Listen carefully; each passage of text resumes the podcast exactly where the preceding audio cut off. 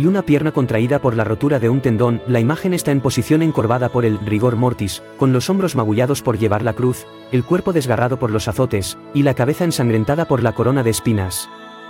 Asimismo, su costado está perforado, y se ven rastros de clavos en sus manos y pies. Al final la obra artística, desprende el sentimiento y las emociones, en la gente que la ve.